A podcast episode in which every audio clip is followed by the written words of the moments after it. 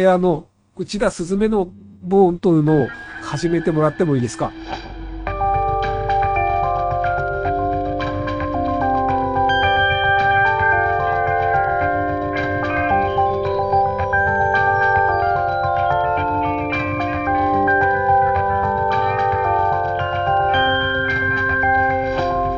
おはようございます。今日は1月21日、曜日。新年一発目のボントゥーのでございます。どうも、すずめです。ご無沙汰しております。えー今日はですね、わかりますかね？ちょっと車の中で運転しながら収録してるんですけども、えー今からお仕事に向かうところです。土曜日ですが仕事です。そんな感じでですね、あの通勤途中に少しその時間を利用して撮るのもいいんじゃないかなと考えまして、今撮り始めてみましたが、結構音入ってますかね、車のロードノイズ。もし聞こえづらかったら申し訳ありません。はい、そんな感じで、10分、15分ぐらいかな、仕事、職場に着くまで。短時間ですけども、取れれば時間の有効活用になるんじゃないかなと思って始めてみました。今日は寒いですね。毎日朝寒いですけど、今日も寒くて、今日は気温2度ですね。はい。えー時間は7時55分8時30分から仕事始まるので十分間に合う時間ではございます。はい。年末年始、えー仕事でした。31日だけ休みだったかな。まあそれ以外は全部仕事でして。うん。そうですね。特に何かするわけでもなかったんですけども、えーまあ、YouTube とか見てましたね。最近はあの絶望 LINE 校チャンネルっていうのが好きでこれおすすめなんですけど絶望 LINE 校さん40歳独身。LINE 校手取り16万という方の YouTube チャンネルなんですけど構登録者数も多い多くて再生回数も多い人気のチャンネルみたいなんですけど、えっと、絶望ライン校さんっていうのが、あのー独身寮で柴犬の絶望ライン犬っていうのと一緒に住んでいてそれの日常系の YouTube なんですけどえっと札幌黒ラベルを飲んだり割と丁寧な暮らししてて朝食を作ったりお弁当を作ったりっていうのをあの収録したチャンネルなんですけどもね。今からちょっと合流します。合流できました。そうそんな感じの、まあ、日常系のチャンネルなんですけどまあ映像に後からナレーションを入れてるタイプの動画ですね。でまあその動ナレーションがまあ棒読みで心がこもってなくて割といいのとあとは音楽とかの使い方がうまいですね。絶望さんは。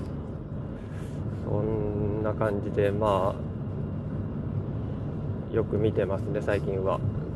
外に出たりする動画もちょくちょくあってまああのーご実家の方会津の方に帰られたりあと箱根とかちょっとした一人の旅行に行ったりするのも面白いんですよね。まあもしお暇がありましたら見てみてください。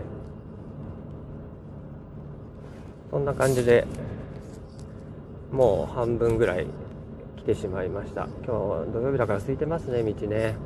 うん。皆さんはどのように通勤通学されてますかね。群馬だとね車社会なんで車で方がほとんどだと思いますけど駅前とかに住んでないとね、えー僕もこんな感じで13年14年14年目なのかなもうすぐ、え自動車で通学し通学じゃないか。通勤してますけど。うん。最初ね新入社員の頃はまあ朝起きてこの職場に向かう道は本当に憂鬱でうん嫌だったなっていうのを思い出しますよね。今もう仕事に行くのも何の何も感じずに向かってますけど。無感情ですけどね。当時は嫌だったな。うん。まあ音楽を聴いたりねしながら向かうわけですけど。その時結構元気づけてくれたのがねあれですね。新生かまってちゃんの友達を殺してまで聞いてましたねよくね。13年前。あれ2011年10年ぐらいか。だから13年前ちょうど就職した頃だと思うんですけどその頃ねよく聞いてたのは新生かまってちゃんでしたね。特にねあのロックンロールは鳴りやまないとか幽霊未満が好きだったな。そのアルバムしか追っかけてないんですけどそこまでしか。なんか当時ね NHK の「ミュージックジャパン」とかに出演してもうめちゃくちゃな演奏したりニコニコ生配信も当時してた今もしてるのかな？わかんないんですけど当時ニコニコ生配信しててそれでタケノコ配信とかねお父さんと一緒に配信するんですけどそういうのがあってそれで楽しく見てましたね。そんな感じで、まあ、当時の僕を勇気づけてくれた元気づけてくれたのは新生かまってちゃんの友達を殺してまででしたね。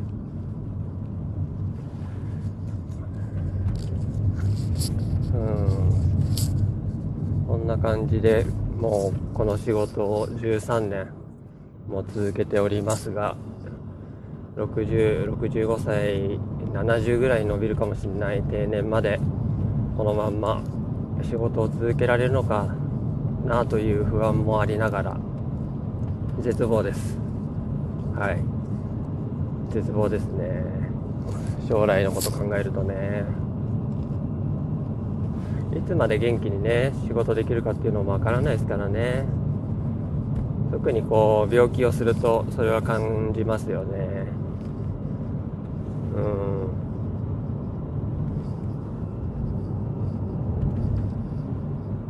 そんなこんなでもう職場に着きそうです。これ職場がですね山の上にあるんですよ。ちっちゃなね。ちょっとした山の頂上にある職場でしてそこまで今から登って到着なのです、えーまだ 8, 8分ぐらいか。8分ぐらいで着いちゃった。やばいね土曜日。そんな感じですけども一旦収録を終わりにしたいと思います。もしかしたらまた帰り道帰宅の途中の車内で収録してみようかなとも思ってますのでではまたお会いしましょう。はい。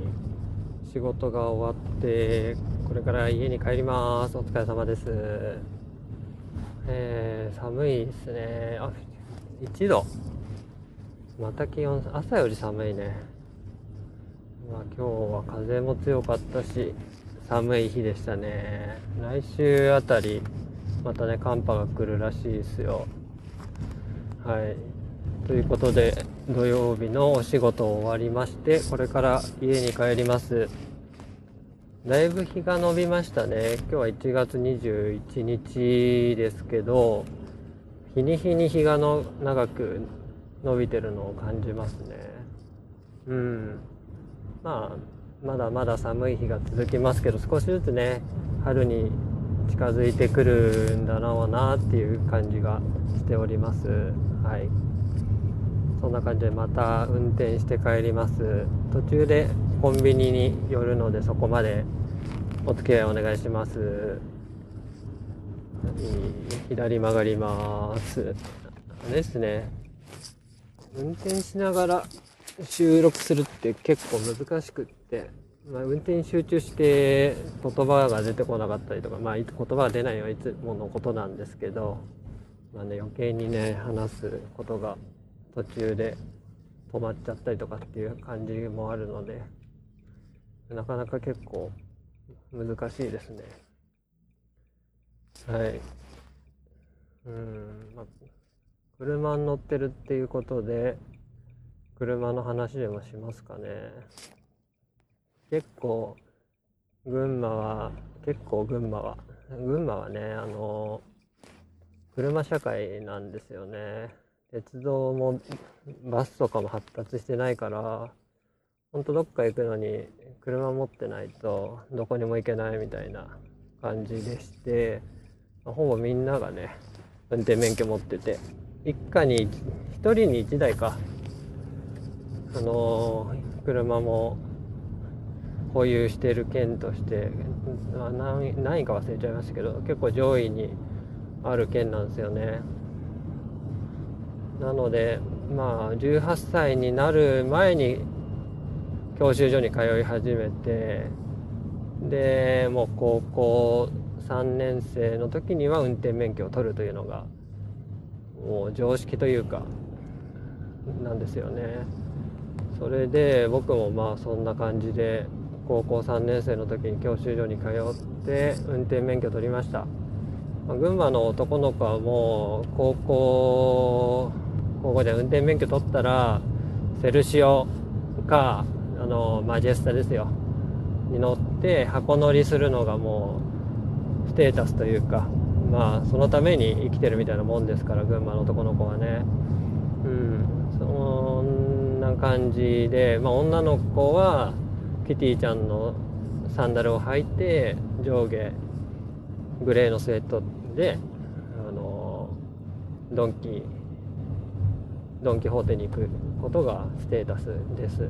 これはもう間違いないんですけどまあそんな感じで僕も運転免許取ってあの好きな車は好きな車っていうかその時は流行ってたのがあのハイラックスサーフとかそういう四輪駆動のね大きい車がみんな好きだったので僕も日産テラノっていう車に乗りました。親がね買ってくれたんですよね中古車でね。すごいボロボロでねあのーギアチェンジがねトランスミッションがややばくって1速から2速にマニュアルなんマニュアルじゃないんですよ。オートマなんですけど1速から2速に切り替わらないっていうボロボロの車でレッドゾーンまで回転数は上がってんのに10キロしか出ないみたいな車で2年間まあなんとなくそんなんでも乗ってあの大渡橋っていう橋が前橋にあるんですけどその中ほどでエンジンが燃えて死にました。それが初めて乗った車。まあそっからいろんな車乗りましたけど、まあ、一番今でも良かったなって思ってる思ってる思い出に残ってる車がありましてその車は僕またこれから、あのー車を買い替える機会があったら候補に上がるくらいいい車でした。それはイタリアのフィアットっていう会社のあの初代のパンダですね。初代のパンダで空冷ではなく水冷式のやつ。えっ、と長く製造された車だったんですけど僕が買ったやつは1990年代半ばの車買った時は20年落ちぐらいだったのでそれぐらいのちょっとまあネオクラっていうジャンルなのかな。そんな感じでちょっと古い車でした。でフィアットパンダはまあイタリアがすごく景気が悪い時期に作られた車だったんでとにかくコストカットっていう感じで本当にしょぼい車です。内装もしょぼい。シートもしょぼい。何にもかもが、あのー安くコストかけずに作られた車だったわけなんですけどそれでもね、まあ、シンプルなんですよねそれだけに。余計なものがなくってミニマルなデザインですごくあの潔のいい車でしたね。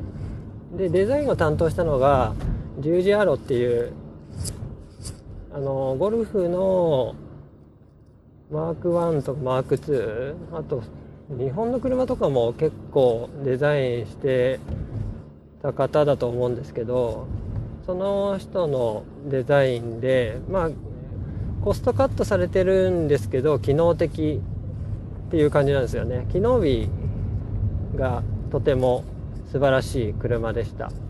で、まあ、1000cc だったかな。排気量はちっちゃくて5速マニュアル。で 4x4 っていうあのやつだったんで4駆でで雪道がめちゃくちゃ強いんですよ。車体は軽いんであの滑らないというか4駆にする4駆に入れると。ですごく雪道に強くってあの雪が降った時にも大変活躍しましたね。そんな感じであのフィアットのパンダはすごく好きで乗ってました。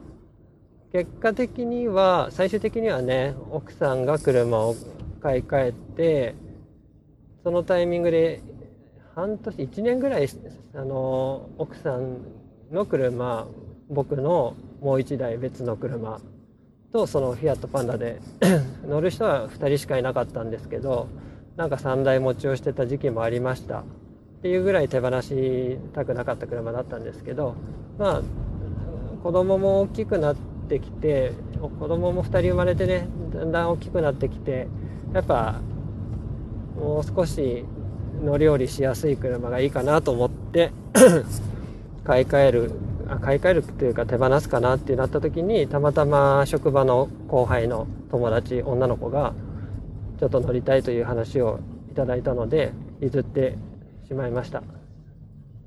もうしばらく前の話ですね。5年とか56年前の話なのかな。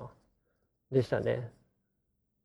でイタリアのちょっと古い車なので壊れることが多いかなと思ったんですけど、全然故障しなくって、まあ、クーラントの漏れとか、エンジンオイルのにじみとかありましたけど、まあ、致命的な、ああれだな、エンジンオイルが漏れて、ヘッドガスケットを交換したことあったら、エンジンばらして、それぐらいですね。それまあ致命的なんですけど、それぐらいの故障、いきなり朝動かなくて仕事に行けないとかっていうのは全然なくって割と丈夫な思ったほど全然壊れない金のかからない車でした。なのでそれをまたいつかね乗りたいなっていう気持ち。あとは昔の車を中身だけねそのまま取り替えて EV 化するっていうのもだんだんここ最近話に聞くのでそういうのができるようになった時見た目はそのままで中身を最新式に変えて乗れたりするのもいいんじゃないかなって思って楽しみにしてますね。そんなカンナで、まあ、家が近くなってきてコンビニも寄って帰るので、えー、この辺で終わりにしようかなと思います。えー、すずめでした。またお会いしましょう。